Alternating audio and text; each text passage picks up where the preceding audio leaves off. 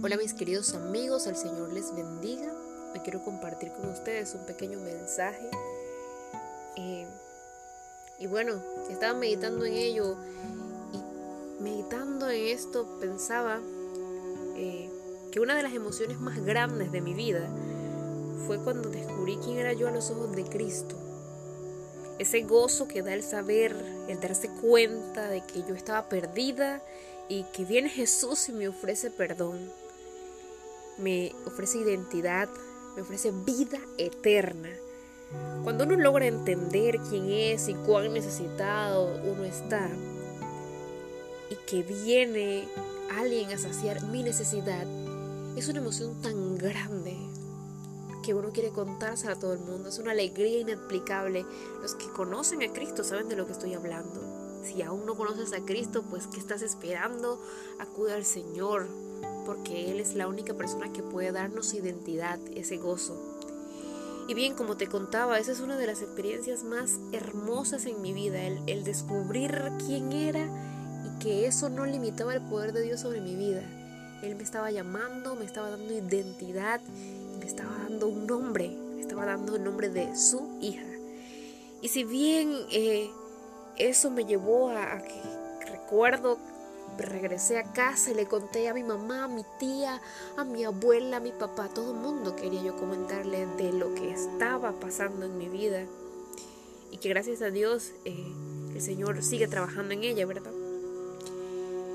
Eh, es una gran noticia, es algo extraordinario, sobrenatural, de que Cristo nos salvó y que estamos enamorados de Cristo, que estamos buscándole, pasamos tiempo con Dios, nos nos quedamos allí una hora, dos horas contemplando, pero cuando a medida que va pasando el tiempo y que uno va en este caminar, que no es fácil, el caminar cristiano, eh, nos vamos acomodando a cierto ritmo de vida en el que muchas veces sacamos a Dios del primer lugar. Y sí, sí, muchas veces Dios no encaja en la ecuación y se nos, se nos, no sé, el día comienza a andar acelerado y nosotros decimos, ahora más tarde, Señor, ahora más tarde vengo y me pongo a tus pies a hablar contigo, ahora más tarde leo la Biblia, ahora más tarde paso con Dios, y ahora más tarde, y ahora más tarde se vuelve a veces una cita cancelada. Y cuando llevamos un ritmo de vida así, donde estamos sacando a Dios constantemente de la ecuación, creo que eso es la antesala, la antesala a una gran caída.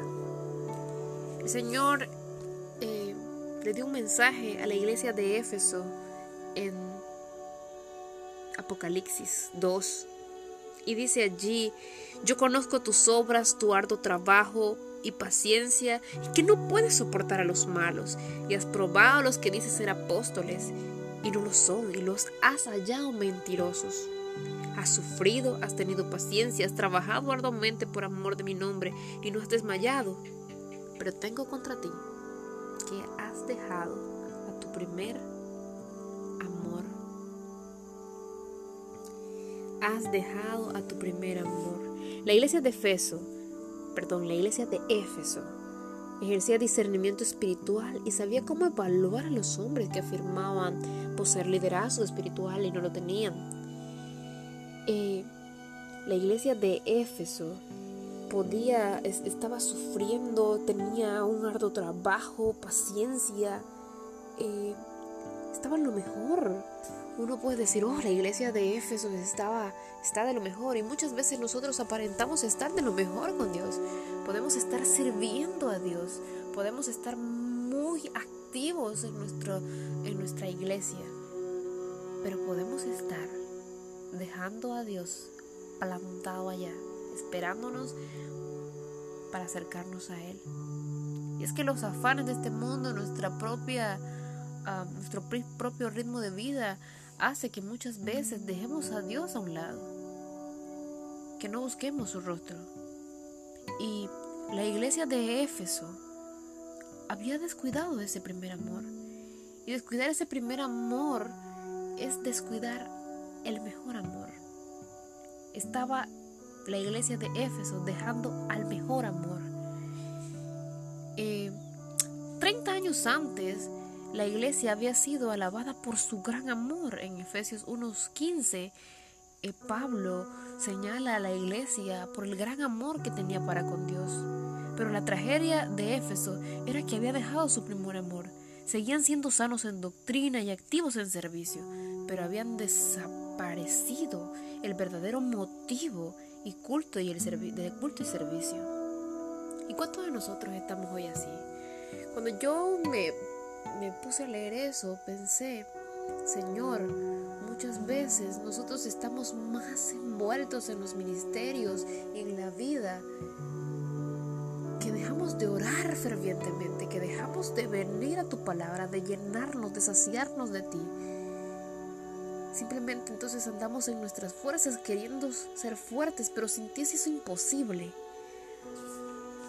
Y Dios habló a la iglesia de Éfeso, pero también hoy puede estar hablando en nuestros corazones diciéndonos, diciéndonos, haces esto, esto y esto y te aplaudo, pero tengo contra ti que me estás dejando a mí, estás descuidando mi relación personal contigo, no estás viniendo a mis pies. En la Biblia encuentro una ilustración muy, muy similar ah, que, puede, que puede ilustrarnos acerca de este hecho. Y es que cuando Jesús llega a la casa de Marta y María, ella eh, estaba Marta tan ocupada con tantas cosas y dice así que aconteció yendo de camino, entró en una aldea y una mujer llamada Marta le recibió en su casa. Esta tenía una hermana que se llamaba María y María sentándose a los pies de Jesús oía su palabra. Pero Marta se preocupaba con muchos quehaceres y acercándose dijo, Señor, ¿no te da cuidado que mi hermana me deja servir sola? Dile pues que me ayude. Y respondió Jesús, le dijo, Marta, Marta, afanada y turbada estás con muchas cosas, pero solo una cosa es necesaria, y María ha escogido la buena parte, la cual no le será quitada. María escogió el mejor amor, María escogió estar a los pies de Cristo. Lo más importante es sentarnos primero a los pies de Jesús, escuchar su palabra y conocer su voluntad. Si tenemos este primer amor hacia el Hijo de Dios, esto no nos dejará sin fruto y haremos su voluntad, pues más tarde fue María la que derramó un ungüento de mucho valor sobre los pies de Jesús el estar, el escoger, el escoger estar a los pies de Cristo, el escoger estar allí meditando en su palabra, el escoger buscar su voluntad, no nos dejará sin fruto. Nos ayudará a dar fruto y a permanecer en ese amor verdadero, en ese amor ferviente que me lleva a estar constantemente en una relación con Dios.